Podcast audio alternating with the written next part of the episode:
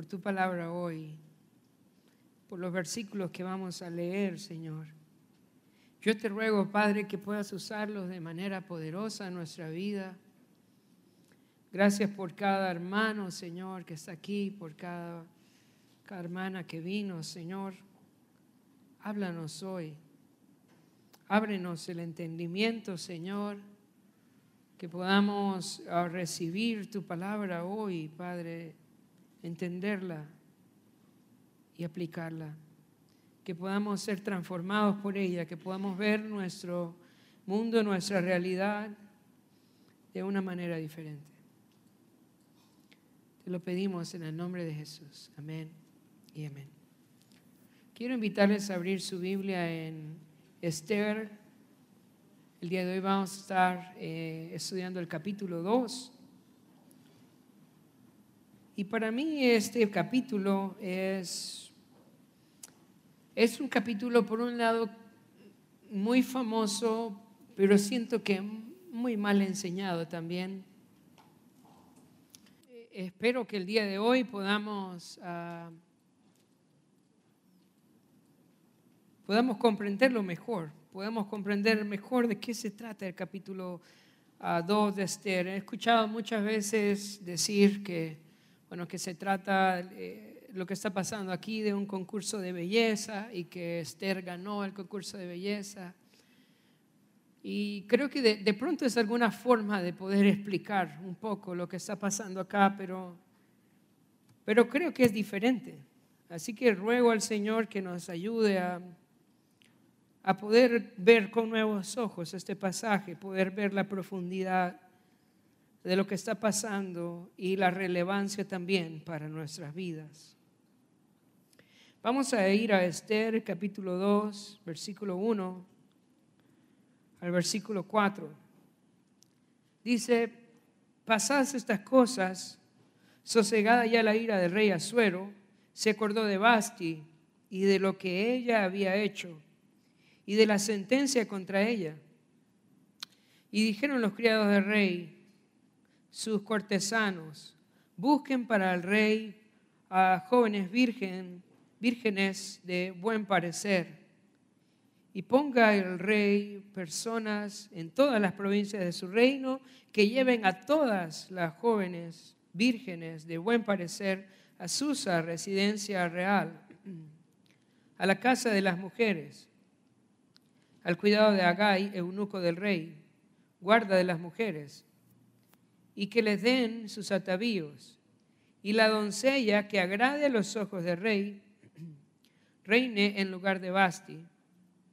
Y esto agradó a los ojos del rey, y lo hizo así. Vamos a, pensar un poco en, la línea de tiempo. Dice, pasadas estas cosas, sosegada ya la ira del rey Azuero, uno pensaría que, que de pronto se trata de unos días después, pero no. Realmente la ira de Azuero duró mucho tiempo. Y aquí realmente está hablando por lo menos cuatro años después del capítulo 1. Hay un lapso entre el capítulo 1 y el capítulo 2 de cuatro años. Cuatro años. Si usted lee más adelante,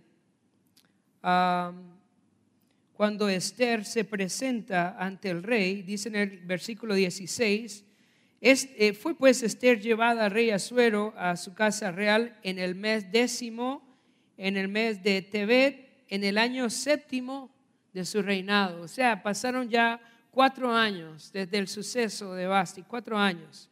Si uno piensa en la, en la historia, lo que pasó entre el primer capítulo y el segundo capítulo es que se realizó la guerra entre Persia y los griegos. Coinciden las fechas. Y como les comentaba la semana pasada, Azuero perdió la guerra. Así que en este punto Azuero ha perdido ya su matrimonio con Basti, y ha perdido también ah, su campaña militar y ha entrado en un sentido de vacío, de tristeza. Sus uh, siervos, sus colaboradores, tienen una propuesta para animar al rey. ¿Y cuál es la propuesta para animar al rey? Dice en el versículo 3 que el rey ponga personas en todas las provincias y que lleven a todas las jóvenes vírgenes de buen parecer a Susa.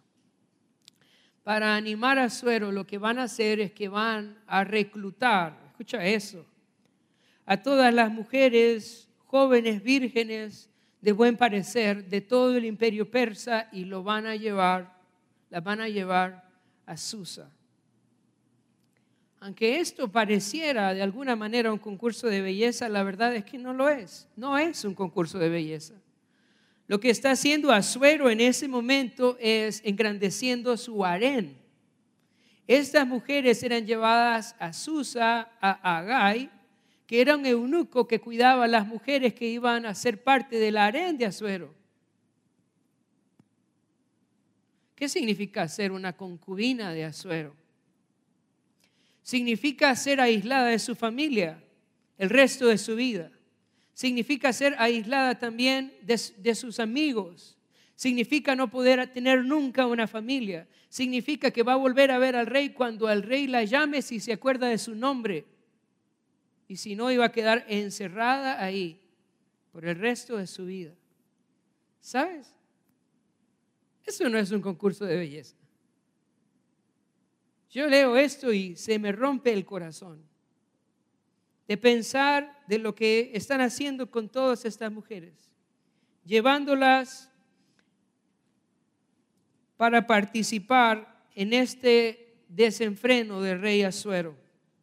Ahora, ¿cuál es el problema de Azuero? ¿Qué pasa con Azuero? Mira, si usted lee con, con cuidado el capítulo 1, Azuero tiene un problema.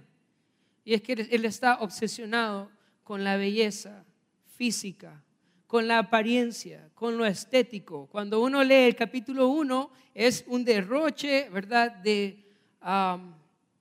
de lujos, un derroche de, de, la parte estética, de la parte visual. Eso es lo que le importa a Suero. ¿Cuáles eran los requisitos? Escucha eso, para ser reina de Persa, eh, del imperio persa. ¿Cuáles eran los tres requisitos? Dice el versículo 2 y dijeron los criados del rey, sus cortesanos, busquen el rey, mira los tres requisitos. Jóvenes, vírgenes, de buen parecer. Ese es el requisito para que llegara a ser la reina de Persia. ¿Ves la locura de Azuero? Él no ha entendido realmente qué es lo importante en una persona. Pero yo, pensando en Azuero, pienso en, en nuestra cultura hoy, hoy en día. Hermanos, ¿cuántas veces somos como Azuero? Personas que valoramos a las personas por su apariencia, por su físico, por cómo lucen, por cómo visten. Y veo que el mismo problema que tenía Azuero lo tenemos hoy en día. Por otro lado, nosotros vivimos también tratando de lucir mejor para, para, lograr la aceptación de la gente. Como si quisiéramos también nosotros agradar, agradar a Suero. Es el mismo problema que tenemos hoy. Una sociedad enfocada en la apariencia, una sociedad enfocada en lo superficial, en lo físico, igual que Azuero. Ahora, en el versículo 5 vemos en el texto la introducción de Esther. Y cuando estudiamos este pasaje, muchas veces pensamos que Esther es la reina o llega a ser la reina porque era la más bella de todas caemos en la misma trampa de Azuero y decimos, ¿por qué Esther es la reina? ¿Por qué era la más bonita de todo el mundo? ¿Sabes? Es lo mismo que Azuero pensaba, así pensamos nosotros. Pero en el texto vamos a ver que aunque Esther tenía una bonita apariencia, tenía mucho más que eso. Tenía mucho más que eso. Habían cosas que Esther tenía que ninguna de las otras muchachas que fueron llevadas tenían. Esther era superior no por su belleza física, sino porque habían otras cosas en su vida que la hacían diferente, que la hacían superior. Vamos a leer del versículo 5 al versículo 11.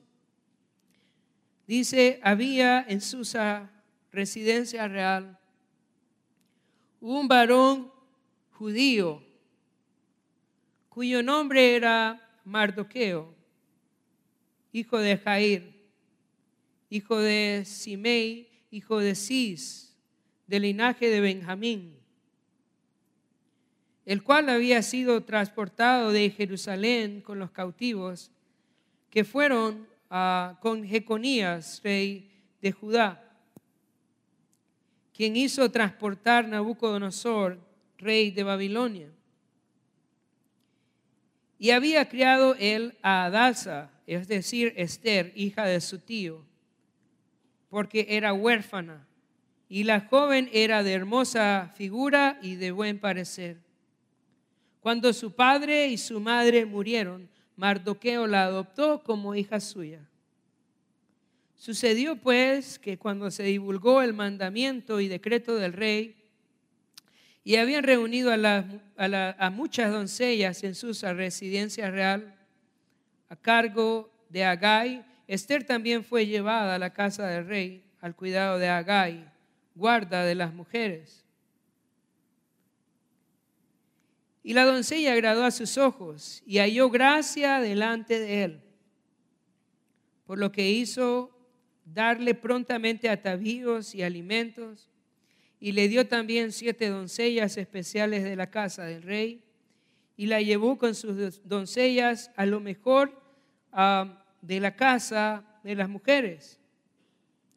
Esther no declaró cuál era su pueblo ni su parentela, porque Mardoqueo le había mandado que no lo declarase. Y cada día Mardoqueo se pasaba delante del patio de la casa de las mujeres para saber cómo iba Esther y cómo la trataban. Entonces dice en el versículo 5 primeramente que había un varón y luego dice varón judío, cuyo nombre era Mardoqueo. La presentación de Esther primero presenta a Mardoqueo. Y la primera característica de Mardoqueo es que era varón, ¿verdad? Y la segunda es que era judío. ¿Qué significa ser judío? ¿O qué significaba ser judío en ese momento? Significaba que pertenecía al pueblo de Dios. Significaba que conocía las escrituras. Significaba que guardaba los mandamientos, guardaba la tradición, tenía las raíces de su pueblo ser judío en ese tiempo era lo que nosotros llamaríamos hoy ser cristiano. Personas que tienen el conocimiento de Dios y adoran al único Dios verdadero. Así era Mardoqueo. Y él fue, dice, llevado,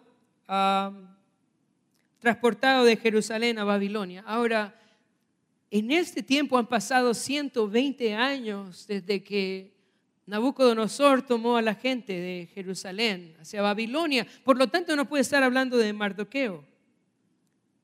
De pronto está hablando de Jair, su padre, que fue tomado desde Jerusalén a Babilonia. Ahora, de pronto nosotros como nacimos acá no entendemos el hecho de haber eh, crecido en otro lugar, haber sido exiliados, haber vivido afuera esa experiencia nosotros no la tenemos, pero de pronto familia de nosotros la tienen en otros países y no es fácil. No es fácil abrirse campo en otro país, tratar de ah, reconstruir su vida habiendo salido de su país, ¿verdad? En cautiverio, fuera de Jerusalén hacia Babilonia. No fue una vida fácil. Así fue la vida de Esther. Una vida difícil. Por otro lado, también nos dice en el versículo 7, y había criado a Adasa, es decir, a Esther. En ese punto Esther probablemente tenía, andaba en sus veintes. ¿Qué significa que Esther nació en Persia, nació bajo el imperio persa? Sin embargo, sus padres le habían dado un nombre judío. Su nombre era Adasa. La criaron bajo parámetros judíos, le enseñaron como una niña judía que guardase las tradiciones, los conocimientos, la palabra del Señor, los mandamientos. Era una niña que había sido criada bajo ese régimen judío. Y le habían puesto el nombre de Esther, eso era bien común entre los judíos.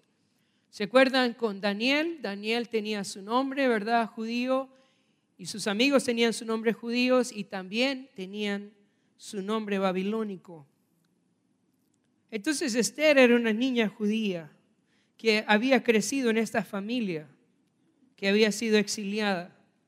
Una vida dura, una vida dura. Yo creo que Esther nunca pensó que iba a llegar a ser la reina de Persia. Es una niña que pertenecía a las minorías. Pero ¿sabes qué? Dios estaba tratando en la vida de Esther.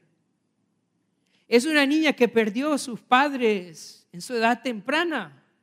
Qué duro, hermanos, pero Dios estaba tratando en la vida de Esther. Yo quiero decirte que la vida de Esther, que, que Esther no solamente tenía una buena figura,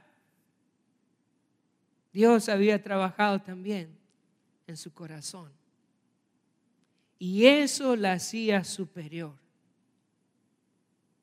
a todas las demás.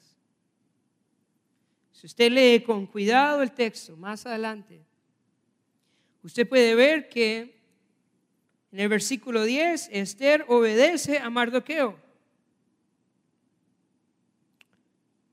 Y más adelante dice que en el versículo 15 ella no procura nada, que le den nada de las joyas que pedían las otras.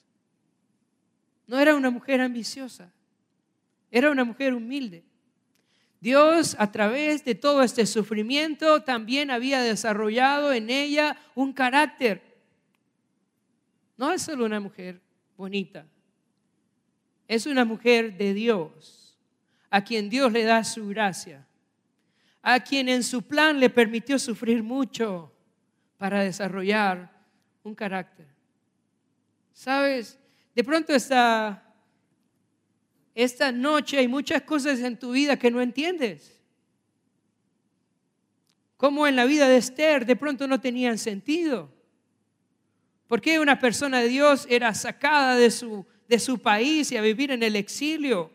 ¿Por qué una persona de Dios pierde sus padres? ¿Sabes por qué? Porque Dios está desarrollando un carácter hermoso dentro de ellos, de ella. De pronto no entiendes por qué pasan estas cosas en tu vida, pero Dios te está haciendo hermoso, Dios te está haciendo hermosa. ¿Cómo? A través de todos estos sufrimientos. De pronto ahora no lo entiendes. De pronto no quieres sufrir. Yo no quiero sufrir. Pero no hay otra forma de desarrollar ese carácter, sino solo a través de las tribulaciones de las aflicciones, es como Dios saca toda esa belleza de nosotros. Pronto estás aquí sentado pensando, bueno, yo no quiero ser tan bello. Dios había preparado a Esther para este momento. Había desarrollado un hermoso carácter en ella. Ahora vamos a ver en qué consistía este plan de Azuero. Mira, versículo 12. Y cuando llegaba el tiempo de cada una de las doncellas para venir al rey, después de haber estado 12 meses conforme a la ley acerca de las mujeres, pues así se cumplía el tiempo de sus atavíos, esto es, seis meses con óleo de mirra y seis meses con ah, perfumes aromáticos y afeites de mujeres. Entonces la doncella venía así al rey. Todo lo que ella pedía se le daba para venir ataviada con ello, desde la casa de las mujeres hasta la casa del rey. Y ella venía, pon atención a eso, y dice, y ella venía por la tarde y a la mañana siguiente volvía a la casa, segunda de las mujeres, a cargo de Sasgaz, eunuco del rey, a guarda de las concubinas. Dice, no venía más al rey salvo si el rey la quería y era llamada por nombre. Eso no era un concurso de belleza, hermanos. Realmente eso era algo bien triste. Dice que se preparaban 12 meses, 12 meses. En la parte de, la limpieza, en la parte de, del perfume, cuidándose todo este año, planificando ese encuentro con Azuero. 12 meses. No sé, o sea, era algo simple y sencillamente loco, ¿verdad? Uno no puede bañarse 12 meses, uno no puede perfumarse, pero esa era la ley, así era. 12 meses. Ahora mira, después de pasar esos 12 meses de duro trabajo en un ambiente hostil, ¿se imaginan? Todos están preparándose para ese encuentro. ¿Cómo creen que era el ambiente ahí? en la casa de las concubinas. ¿Creen que se querían entre ellas? Eh, ojalá te vaya bien a ti. Un ambiente hostil lleno de envidias, de tramas, de intrigas, de chismes. Horrible. 12 meses. Ahora el versículo 13 ah, nos explica en qué consistía. Dice, entonces la doncella venía así al rey. Escucha eso. Dice, todo lo que ella pedía se le daba para venir ataviada con ella, con ello, desde la, desde, desde la casa de las mujeres hasta la casa del rey. Primero, antes de salir, la ponían a escoger. Escoge todo lo que quieras, ponerte para ir allá. Y salía ataviada. En el versículo 14 dice, ella venía, escucha eso, por la tarde ¿Y cuándo salía? En la mañana. O sea, llegaba en la tardecita al rey y salía en la mañana. Y yo le pregunto, ¿y qué estaba haciendo en la noche? ¿Será que el rey le estaba preguntando acerca de la paz mundial? ¿Resolver la pobreza? No, no se trataba de eso. Azuero se acostaba con todas.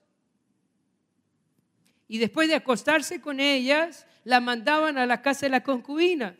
Escucha eso. Y dice, en el versículo 14 al final, al final dice, no venía más al rey salvo si el rey las quería y era llamada por nombre. O sea que venían mujeres todas las noches. Puedes pensar en eso, todas las noches. Y si no se acordaba su nombre, no la volví a ver. ¿Cómo se llamaba? No me acuerdo. No la volví a ver, nunca más. Encerrada el resto de su vida en la casa de las concubinas. Puedes imaginar el trabajo de esas mujeres luchando todo este año para la elegida porque quería ser la reina, porque si no le iba a tocar vivir el resto de su vida olvidada en, en la casa de las concubinas. Entonces, esforzándose, esforzándose por ese momento que iba a ver al rey para poder ganar y, llegar a ser la elegida reina.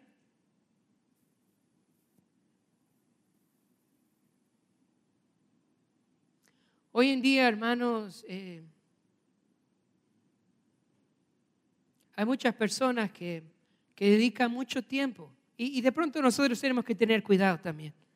Mucho tiempo a trabajar en nuestra, en nuestra apariencia, en cómo nos vestimos, en cómo nos vemos. ¿Sabe? Como si estuviésemos preparándonos para encontrarnos con Azuero. Piénsalo. O con un hijo de Azuero. O como alguien como Azuero.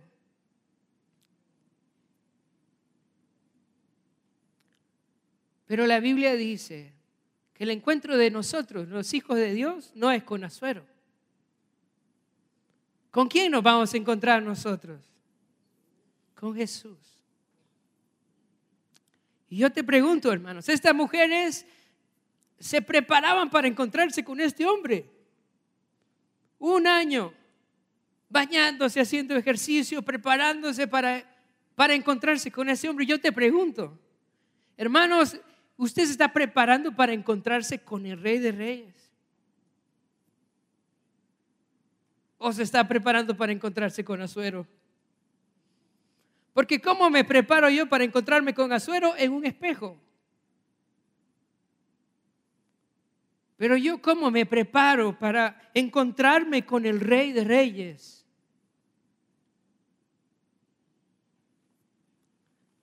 Primera de Juan capítulo 3. Vamos a leer el versículo 3.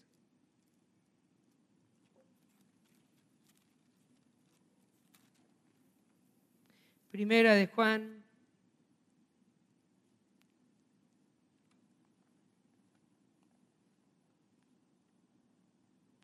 capítulo 3, versículo 3 dice, y todo aquel que tiene esa esperanza en Él, ¿cuál es la esperanza? La esperanza que Él regresa, la, la esperanza que le vamos a ver.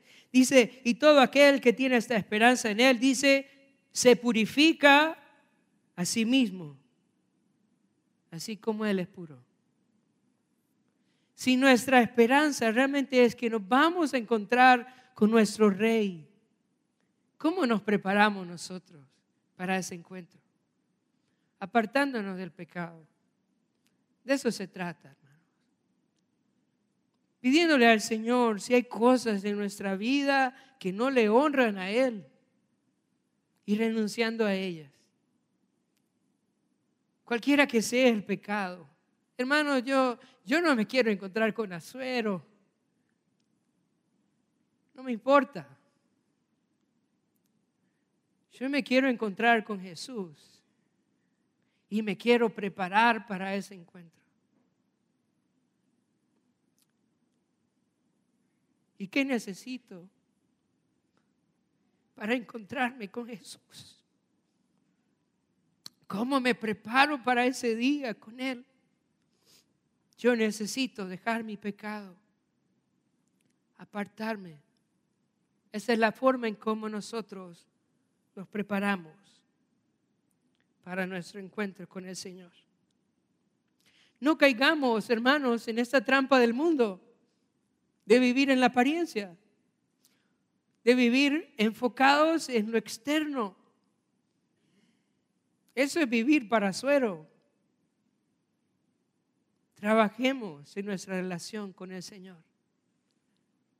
Preparémonos para nuestro encuentro con Jesús. Eso es lo importante. Vamos a ver qué pasó. Versículo 15, versículo 18. Vamos a volver a Esther.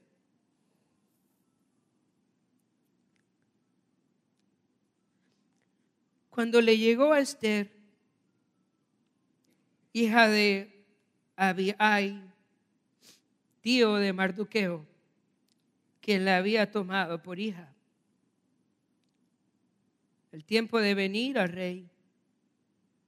Ninguna cosa procuró, sino lo que dijo Egay, eunuco del rey, guarda de las mujeres. Y ganaba Esther el favor de todos los que la veían.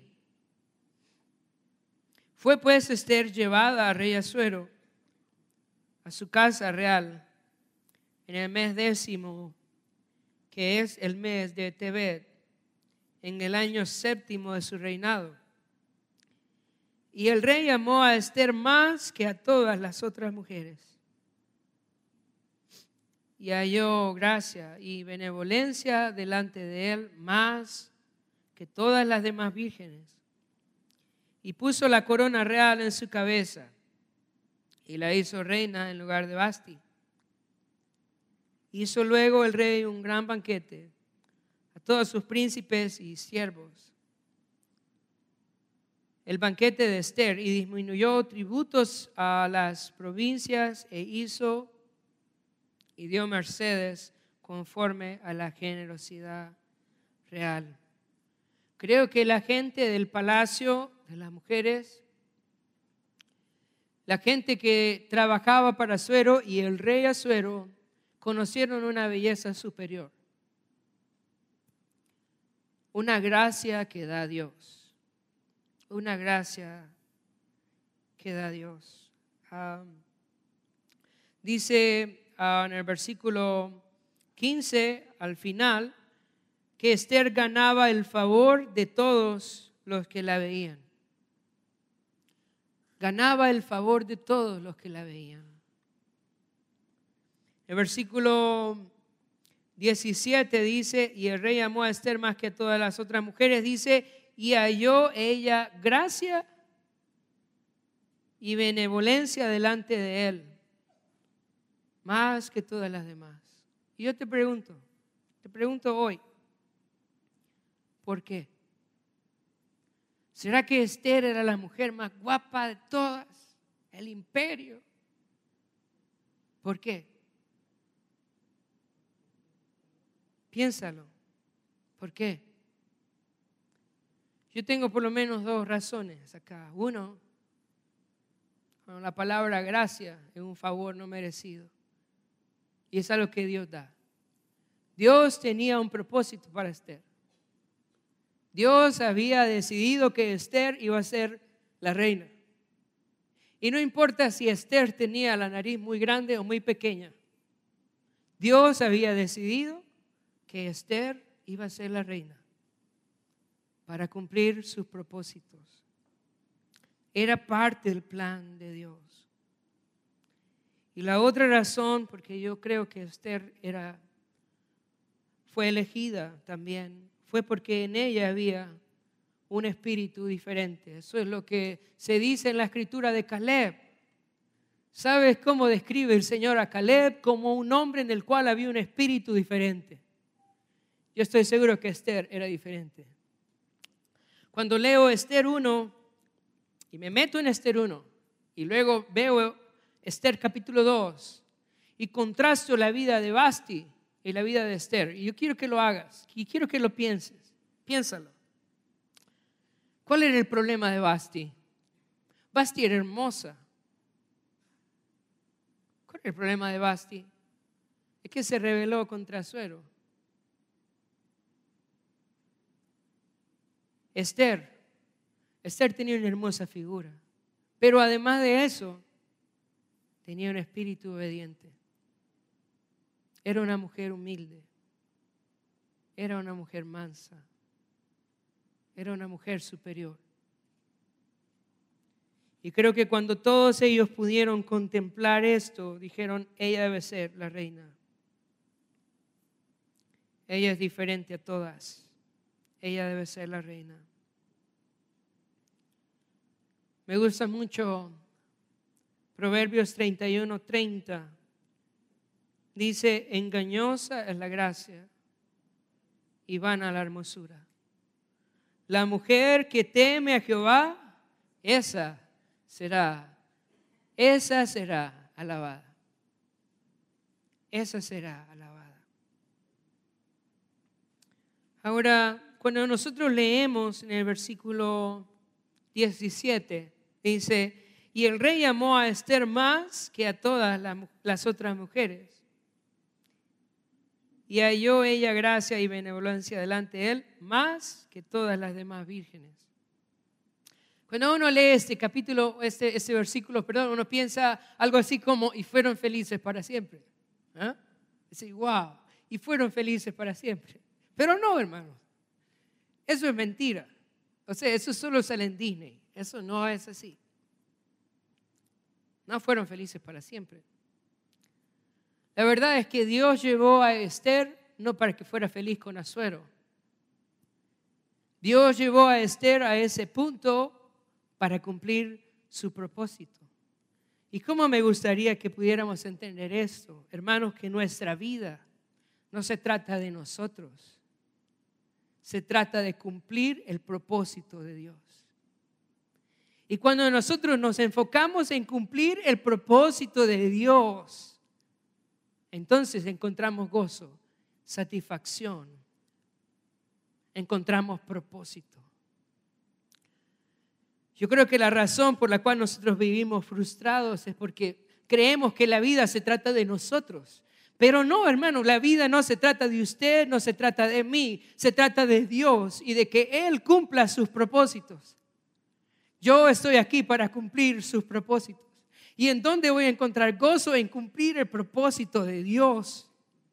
Esther fue puesta reina. Ahí no para que fuera feliz, sino para que cumpliera los propósitos de Dios. Vamos a leer el versículo 19. Dice, cuando las vírgenes eran reunidas la segunda vez, escucha esto, no puedes creerlo, ¿no? Sí, Mardoqueo, perdón, Azuero sigue con su proyecto de ampliar su harén. Dice en el versículo 17 que amó a Esther más que a las otras mujeres, pero siguió amando a las otras mujeres. ¿Usted cree que la vida de, de Esther era una vida fácil? Se había casado, ahora era la reina, estaba casada con un impío que era mujeriego y era borracho también. Dice versículo 19, cuando las vírgenes eran reunidas la segunda vez, Mardoqueo estaba sentado a la puerta del rey y Esther, según le había mandado Mardoqueo, no le había declarado su nación ni su pueblo, porque Esther hacía lo que decía Mardoqueo, como cuando él la educaba.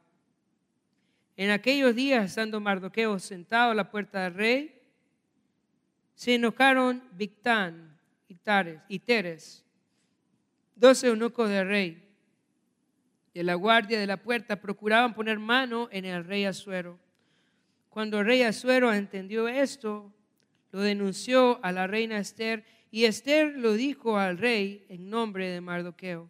Se hizo investigación del asunto y fue hallado cierto. Por tanto, los dos eunucos fueron colgados en una horca y fue escrito el caso en el libro de las crónicas del rey. Entonces, como les decía, Azuero sigue con su lujuria, reclutando vírgenes para su harén. Y en eso Mardoqueo descubre que hay un complot para matar a Suero y le dice a Esther, ¿qué haría usted? Que lo eliminen, ¿verdad? Por mujeriego. Pero Esther sabía que Dios tenía un propósito para ella.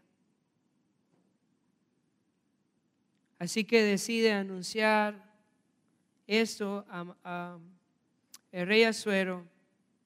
Y más adelante en el libro vamos a entender la importancia de esto, por qué el Señor lo puso ahí. Ahora, el libro de Esther, hermanos, y de pronto para nosotros, para nuestro estudio personal, tiene como énfasis enseñarnos cómo el Señor cumple su plan y es soberano sobre todo, que Él controla todo pero a la vez pasa por alto algunos ah, aspectos morales en los cuales el libro no se detiene. No porque no sean malos, sino simplemente porque el enfoque es enseñarnos sobre la soberanía de Dios, cómo Él cumple sus propósitos para cuidar a su pueblo. Sin embargo, yo me voy a detener un momento, solo para que veamos algunos aspectos morales. El divorcio y el matrimonio con Esther. Dios no está de acuerdo con el divorcio. No se dice nada de eso en el texto, pero ya sabemos que no, no es la voluntad de Dios el divorcio. Si tienes uh, dónde anotar, apunta a Malaquías 2.16. Dice, porque Jehová Dios de Israel ha dicho que él aborrece el repudio. Y al que encubre de iniquidad su vestido, dijo Jehová de los ejércitos, guardaos pues en vuestro espíritu y no seáis desleales. Mardoqueo le manda a Esther que no diga que es judía.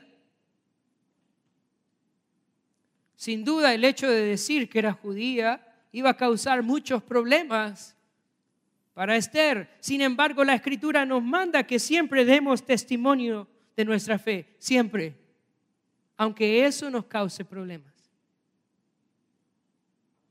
Si tienes donde anotar, apunta por ahí Mateo 10, 32 al 33. A cualquiera pues que me confiese delante de los hombres, yo también le confesaré delante de mi Padre que está en los cielos.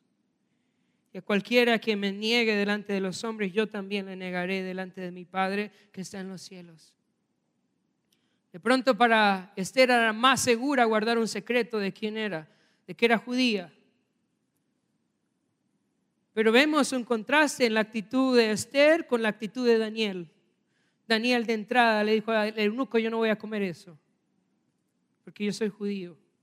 Yo no puedo comer eso.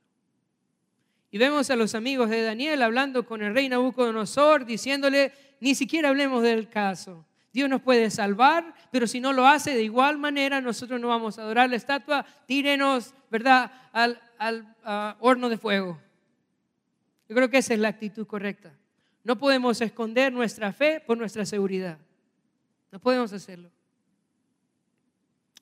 Por otro lado, el banquete que hace en el versículo 18, el rey a Esther es un banquete de nupcias, se casa con Esther. Pero antes de eso ellos tienen relaciones, ¿no?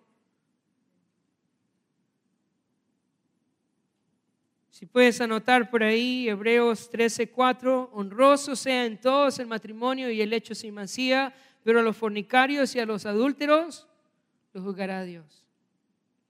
Hubiera sido bonito que Esther le hubiera dicho, ¿sabe qué, rey? No puedo. Si me quiere matar, máteme. Si es a la fuerza, la fuerza, pero yo no puedo. Por último, Esther se casa con Azuero. Pero el Señor dice que debemos de casarnos entre creyentes. El texto no dice nada en contra de eso, pero pero sí en otros textos de la Biblia. Así que si estás aquí, quiero recordarte, no te has casado aún, quiero recordarte que el matrimonio siempre debe ser para nosotros los cristianos con otro cristiano, con otro creyente. Si tienes donde anotar, apunta Malaquías 2.15. Dice Malaquías 2.15, ¿no hizo él uno habiendo en él abundancia de espíritu. ¿Y por qué uno? Porque buscaba una descendencia para Dios. Guardaos pues en vuestro espíritu y no seáis desleales para con la mujer de vuestra juventud. ¿Para qué nos casamos nosotros los cristianos? Escucha eso. Para levantar una descendencia para Dios. ¿Y cómo se hace eso? Solo cuando te casas con otro creyente.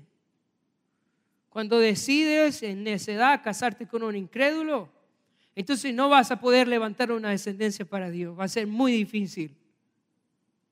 Quiero que tengas, tengas en cuenta estos aspectos morales, que aunque el libro no los dice no se enfoca en ellos, porque su propósito es otro, su propósito es mostrar cómo el Señor es soberano y cumple sus propósitos de salvar a su pueblo si son reales e importantes para nuestra vida. Para terminar, tengo algunas conclusiones rápidamente. No sea como Azuero, hermano, obsesionado por lo estético, por la apariencia, por lo superficial. Valoremos lo eterno, lo verdadero, lo que no se ve. ¿Sabe? Todo lo que nosotros vemos viene de lo que no se ve. ¿Qué es lo más importante? Lo que no se ve. ¿Dónde debe estar nuestro enfoque entonces en, en crecer en lo que no se ve? Trabaje en eso. Y sin duda, hermano, que cuando trabajamos en lo que no se ve, va a empezar a verse cambios en nuestra vida. Cultivemos, hermanos, nuestra belleza interior. Cultivemos nuestra relación con Dios. Ore por las áreas de carácter que necesitan ser transformadas por el Señor. Ore. ¿Qué le falta? ¿Qué cosas están mal en su carácter? Ore por esas cosas. Cultive su relación con Dios, cultive su belleza interior. Y para terminar, no viva para agradarse a usted mismo, no viva para agradar a la gente tampoco, viva para cumplir los propósitos de Dios. Solo así nuestra vida encuentra sentido. ¿Para qué Esther iba a ser reina? Para cumplir los propósitos de Dios. ¿Para qué tengo la familia que tengo? ¿Para qué tengo el trabajo que tengo? Para cumplir los propósitos de Dios. Yo no lo sé, pero yo debo ser fiel en cumplir lo que el Señor quiere de mi vida. Vamos a orar. Padre, te damos gracias por tu palabra hoy. Te ruego, Señor, que si hemos estado desenfocados, si hemos estado buscando lo superficial, lo que no tiene valor, que hoy traigas convicción y arrepentimiento. Que trabajemos en nuestro carácter, Señor. Que si estamos siendo personas con enojos, Señor, con resentimientos, personas sin amor, sin misericordia, personas orgullosas, Señor personas desobedientes, rebeldes.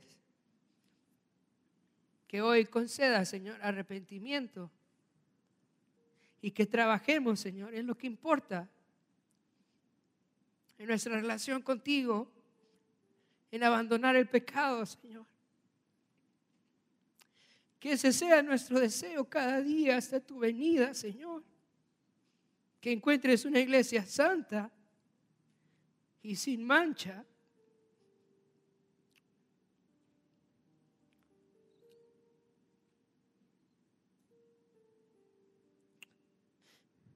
lo pedimos en el nombre de Jesús. Amén.